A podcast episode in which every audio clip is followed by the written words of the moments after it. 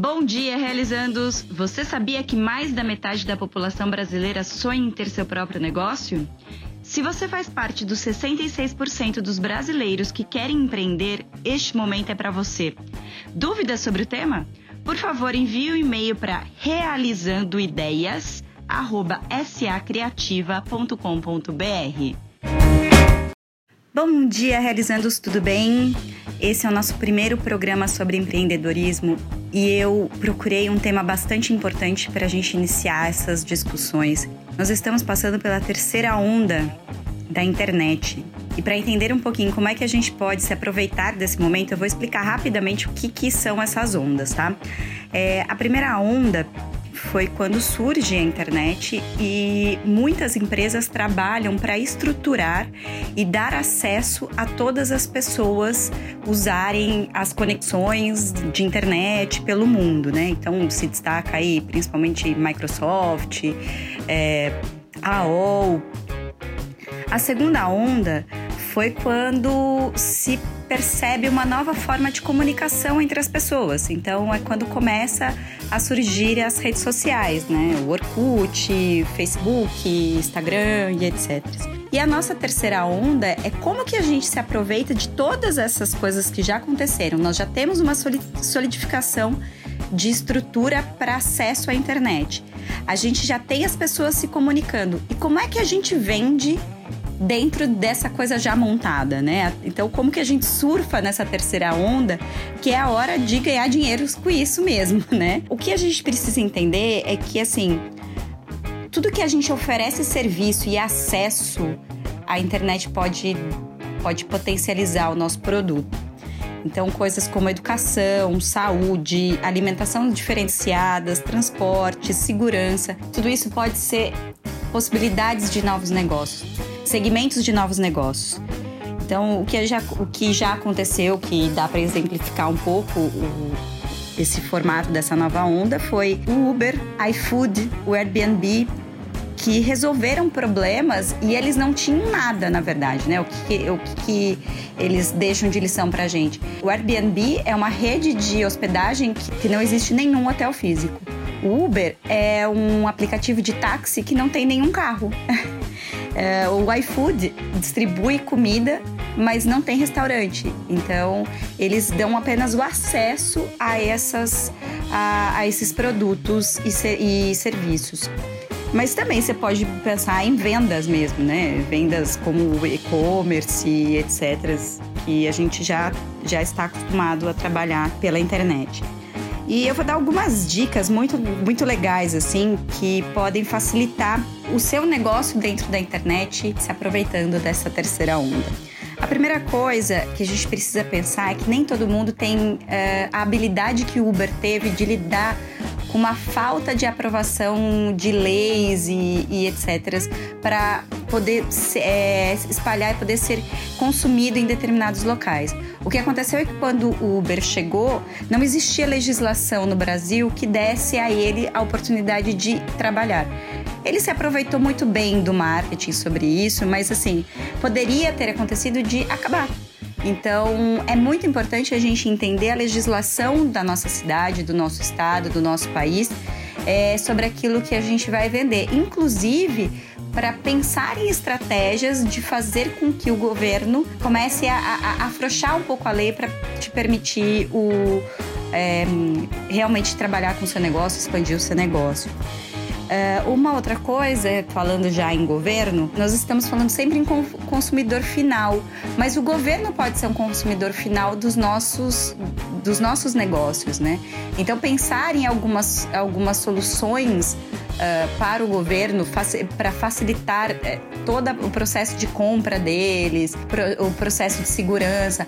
O próprio Waze já, vê, é, já é utilizado dentro das prefeituras para saber como é que está o trânsito, se tem buraco na via.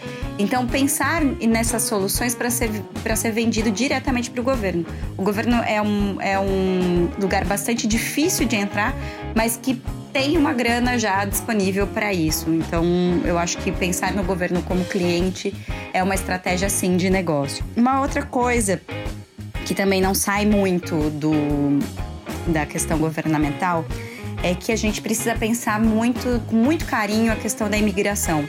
O Brasil é um país super aberto, a gente sabe disso, as legislações são bem tranquilas até para se poder investir no Brasil e tal, mas é, tem que tomar muito cuidado com os próximos passos das legislações de imigração, porque é, isso pode ser de alguma forma dificultado por, por N situações. Mas a gente precisa pensar também que mais da metade das empresas do Vale do Silício tinham pelo menos um dos fundadores estrangeiros.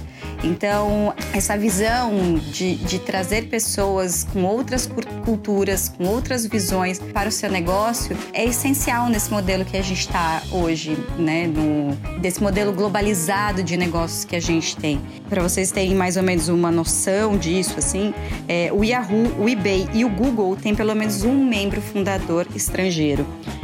E essa, esses dados sobre, sobre é, ter um fundador estrangeiro entre 2000, 2006 até 2012, agora que eu vi os dados aqui, é da Kaufman Foundation. Uh, Para vocês terem uma ideia de como isso é importante, países como Chile, Canadá e Nova Zelândia têm vistos para as startups.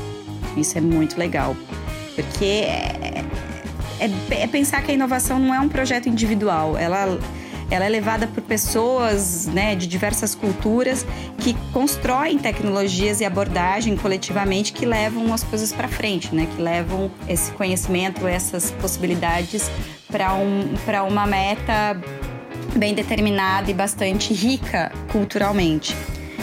E por último, gostaria de falar para vocês que o pensamento sobre a empresa mudou. É uma mudança progressiva, ela em algumas regiões do Brasil ela é muito mais latente, como São Paulo, Rio de Janeiro, Belo Horizonte, Porto Alegre, mas ela vai afetar diretamente a gente em qualquer lugar do mundo, que é a questão da responsabilidade social essa imagem que a empresa é um espaço egoísta, pensando apenas para o lucro, para essa geração millennium ela já não tem significado, sabe?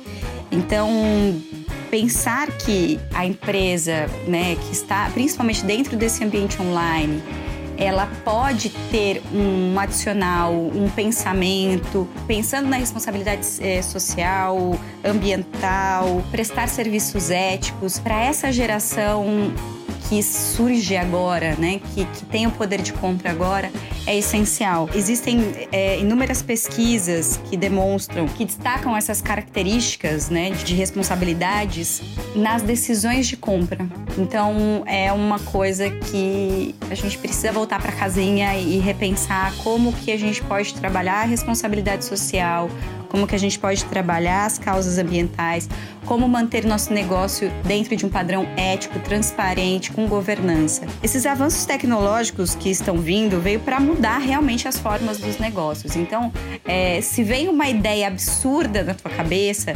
repensa essa ideia, porque até 10 anos atrás seria impossível a gente pensar em quebrar a máfia dos taxistas, né? Então, é, isso é muito é muito forte. Acredite nessas possibilidades. A gente precisa pensar fora do padrão uh, que a gente teve até agora, porque a gente está numa mudança absurda de comportamento, de paradigma social e de consumo. Então, essa foi a dica de hoje. Um bom dia a todos e até amanhã. Um beijo.